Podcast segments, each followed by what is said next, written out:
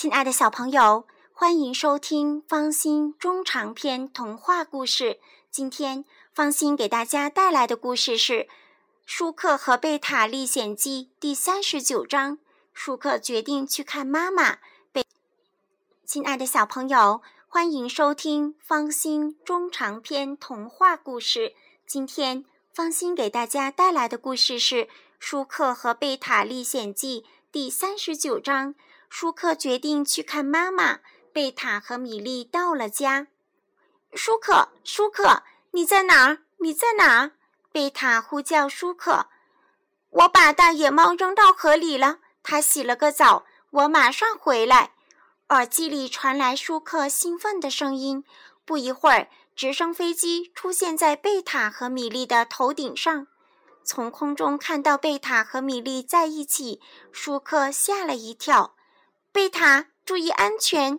舒克提醒贝塔：“你着陆吧，没事儿。”贝塔说：“直升飞机在在坦克旁边着陆了。”舒克打开驾驶座旁边的玻璃窗，把他不敢下来。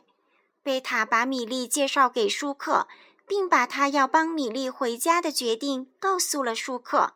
“和我们一起走吧。”贝塔说，“去一天，咱们再走。”听说贝塔要回到原来住的地方去，舒克忽然想起了自己的妈妈。自从他开着直升飞机离开家后，舒克还从未见过妈妈呢。尽管自己的妈妈有着不光彩的名声，可她毕竟是他的妈妈呀。我想回家去看看妈妈，劝她跟我一道出来。舒克说：“他会肯吗？”贝塔问。“试试看呗。”难道他就高兴让大家喊贼吗？那这样吧，你去看妈妈，我去帮米莉回家，咱们随时用无线电联系，争取明天下午会合，行吗？贝塔提议，他不能和舒克分开。好吧，一小时联络一次。舒克说：“朋友要分手了，虽然只有一天，可他们心里都很难受。”舒克钻进直升飞机。他冲贝塔和米莉摆摆手，直升飞机起飞了。祝你一路平安，贝塔说。祝你顺利，耳机里传来舒克的祝愿。咱们走吧，贝塔对米莉说。米莉心里挺不好受，是他把贝塔从家里逼走的，而现在却是贝塔把他送回家。从潜望镜里，贝塔已经看见他原先居住的那座房子了。贝塔把坦克停在米莉身旁，打开舱盖，钻出半个身子。